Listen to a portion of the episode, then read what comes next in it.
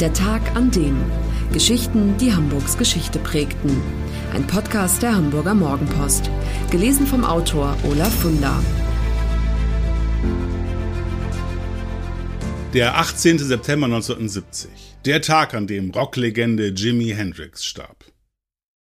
Atemberaubend, was dieser Mann mit der Gitarre anstellte. Mal streichelte er mit seinen magischen Fingern die Saiten, dann wieder traktierte er sie mit Zähnen und Zunge. Dabei kamen ekstatische Heuldröhnen und Schnurrlaute heraus. Sowas hatte die Welt bis dahin nie gehört. Jimi Hendrix riss die Verstärker auf bis zum Anschlag, so dass Leute, die zum ersten Mal bei einem seiner Live-Konzerte waren, fast einen Schock bekamen. Seine Musik war unfassbar laut, aber gleichzeitig warm und einladend, in jedem Fall verzaubernd. Jimi Hendrix, ein Genie, ein Gitarrengott. Sein Sound war pure Magie. 50 Jahre nach Jimi Hendrix Tod, er stirbt am 18. September 1970 in London, erinnert sich Günther Zint, der Gründer des St. Pauli Museums, an den Rockstar. Das erste Mal begegnete ich ihm im März 1967, als er im Star Club auftrat, dessen Hausfotograf ich zu der Zeit war. Ich weiß noch, dass er im Autohotel an der Lincolnstraße abgestiegen war und dass es ihm da gar nicht gefiel, weil er auf seinem Zimmer die Musik nicht so laut hören durfte, wie er wollte. Als er in mein Fotostudio kam und die Stereoanlage und die Couch sah, meinte er sofort, I'm not going back to this shit hotel, I stay here. Zint grinst, und so hatte ich einen Untermieter für das Wochenende. Beim selben Hamburg-Besuch wird Hendricks neue Schallplatte vorgestellt, Hey Joe. Zint erzählt grinsend von der Pressekonferenz im Musikclub Danny's Pan. Ein Journalist stellt damals die Frage, was machen Sie mit Ihrem vielen Geld, Herr Hendricks? Laut Zint hat der Rockstar daraufhin irritiert seinen Manager Chas Chandler angeschaut und gefragt, äh, do we make money? Jimi Hendrix verkörpert mit seiner wilden, rebellischen, unkonventionellen Art das Aufbegehren einer ganzen Generation. Mit einer Mischung aus Rock, Blues, Soul, Jazz und ganz viel Lärm hat der Sohn eines Afroamerikaners und einer Halbindianerin einen völlig neuen Sound erfunden, der stilbildend ist und an dem sich bis heute viele Rockmusiker ein Beispiel nehmen. Legendär ist Hendricks Auftritt beim Woodstock Festival 1969. Mit seiner Gitarre seziert er die US-Nationalhymne dabei regelrecht. Mittels Effektpedalen, Rückkopplungen und Vibratohebel imitiert er dabei Bombeneinschläge, das Rattern von Maschinengewehren und durch die Luft fliegende Raketen. Das ist Hendricks Art, gegen den Vietnamkrieg zu protestieren. Damit wird Hendricks zum Idol einer Jugend, die ein ganz anderes Amerika will.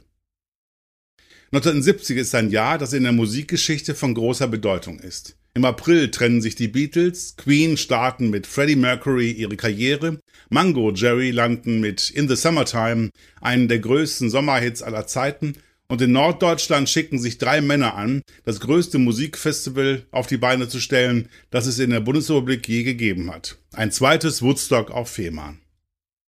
Die drei Kieler Szenekneipengastwirte Helmut Ferdinand, Christian Berthold und Tim Sievers schließen sich zur Fehmarn Festivalgesellschaft zusammen, mieten ein Büro an der langen Reihe in St. Georg und engagieren alles, was in der Musikszene Rang und Namen hat. Neben Jimi Hendrix auch noch Ten Years After, Kent Heat, Taste, Colosseum, Cactus, Ginger Baker's Air Force, Sly and the Family Stone, Procol Harum, Mango Jerry und The Faces. Weil allein Hendrix 75.000 D-Mark für einen einzigen Auftritt verlangt und die anderen auch nicht viel billiger sind, brauchen die drei Organisatoren dringend Geld. Unterstützung bekommen sie von Beate Use, der Chefin einer Sexshop-Kette. Use stellt leihweise 200.000 D-Mark zur Verfügung. Weshalb sie das tut? Sicherlich auch, um Werbung für ihr Unternehmen zu machen, dessen Filialen dann auch als Vorverkaufsstellen für das Festival dienen. Der entscheidende Beweggrund ist dabei ein anderer, ist Günther Zint überzeugt. Ihr Sohn wünsche sich nicht sehnlicher, als einmal Jimi Hendrix live zu sehen, und diesen Wunsch wollte sie ihm unbedingt erfüllen. Vom 4. bis 6. September 1970 findet es dann auf einer 30 Hektar großen Wiese in der Nähe des Flügger-Leuchtturms im Westen Fehmarns statt, das Love and Peace Festival. Ganze Heerscharen von Musikfans überqueren die noch recht junge Fehmarn-Sundbrücke und fallen über die Insel her. Jimi Hendrix und seine Band, die zuvor in Berlin aufgetreten sind, reisen bequem mit dem Zug an. Am Hamburger Hauptbahnhof, wo er und seine Musiker umsteigen müssen und auf den Anschlusszug warten, laufen sie einem Fotografen über den Weg. Die Bilder zeigen den Rockstar mit Köfferchen, der es genießt, ein paar Minuten in der Sonne zu sitzen Vielleicht die letzten privaten Aufnahmen vor seinem Tod. Das Festival auf Fehmarn, es geht in die Geschichte ein. Allerdings im negativen Sinne, denn es versinkt im Regen und im Chaos. Aus dem Plan der 20.000 Blumenkinder, Musik zu hören und anschließend im Zelt Liebe zu machen, wird nichts. Dazu ist es viel zu kalt. Es regnet Bindfäden, die Wiese löst sich auf in Matsch, das Ganze ist nur auszuhalten, weil der Nachschub an Hasch nicht abreißt. Einige der Bands reisen gar nicht erst an, und die, die auftreten, sind nicht zu hören. Der Sturm ist so laut, dass die Musik kaum bis zum Publikum durchdringt, zumal die Anlage, Lautsprecher befestigt an Holzpfählen, nicht geeignet ist, einen großen Platz zu beschallen. Auf der Bühne ist es so nass, dass einige Musiker Stromschläge erleiden. Immer wieder gibt es lange Pausen zwischen den Auftritten. Als junge Mädchen das nutzen, um auf die Bühne zu klettern, sich auszuziehen und nackt zu tanzen, kommt tatsächlich doch noch ein bisschen Woodstock-Feeling auf.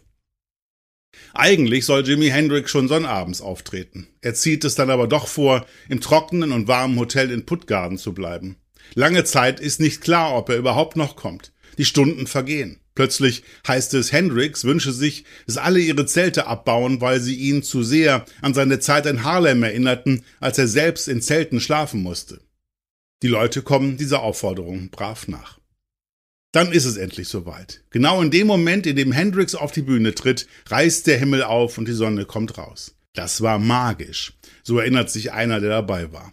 Aber nicht alle jubeln. Es gibt auch Pfiffe und Buhrufe, denn viele sind verärgert, dass sie so lange warten mussten. Ich scheiß drauf, ob ihr buht oder nicht, soll Hendricks Antwort gewesen sein, solange ihr es in der richtigen Tonart tut. Dann beginnt er zu spielen. Es gäbe noch viel zu erzählen über dieses Festival, etwa über den Kleinkrieg, den sich die vom Veranstalter organisierten Ordner mit 200 Hamburger Rockern liefern, die auf Fehmarn auf ihre Art für Ordnung sorgen wollen, oder darüber, dass am Abend des letzten Festivaltages ein Bürocontainer in Flammen aufgeht, und zwar aus Wut einiger Ordner darüber, dass sich die Veranstalter aus dem Staub gemacht haben, ohne sie zu bezahlen. Aber von all dem bekommt Jimi Hendrix gar nichts mit. Der Auftritt auf Fehmarn, an den dort heute übrigens noch ein Gedenkstein erinnert, ist nicht Jimi Hendrix letzter Gig, obwohl das immer wieder behauptet wird. Er tritt danach noch einmal auf, nämlich in der Nacht vom 16. auf den 17. September 1970, und zwar gemeinsam mit Eric Burden and War im Londoner Ronnie Scott Jazz Club. Am Tag darauf wird Jimi Hendrix tot in seinem Londoner Hotelzimmer gefunden.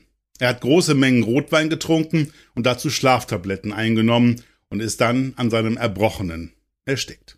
Nur 27 Jahre alt ist Jimi Hendrix geworden, was er mit vielen anderen Rockmusikern gemeinsam hat. Brian Jones 1969, Janis Joplin 1970, Jim Morrison 1971, Kurt Cobain 1994 und Amy Winehouse 2011 sind im selben Alter gestorben. Sie alle bilden den sogenannten Club 27. Sie alle mögen in Frieden ruhen. Das war der Tag an dem Geschichten, die Hamburgs Geschichte prägten. Eine neue Folge lesen Sie jeden Sonnabend in Ihrer Mopo und hören wöchentlich einen neuen Podcast. Noch mehr Historisches aus Hamburg, wie zum Beispiel das Buch zu dieser Serie oder die Magazine Unser Hamburg, finden Sie auch online in unserem Mopo-Shop unter www.mopo-shop.de.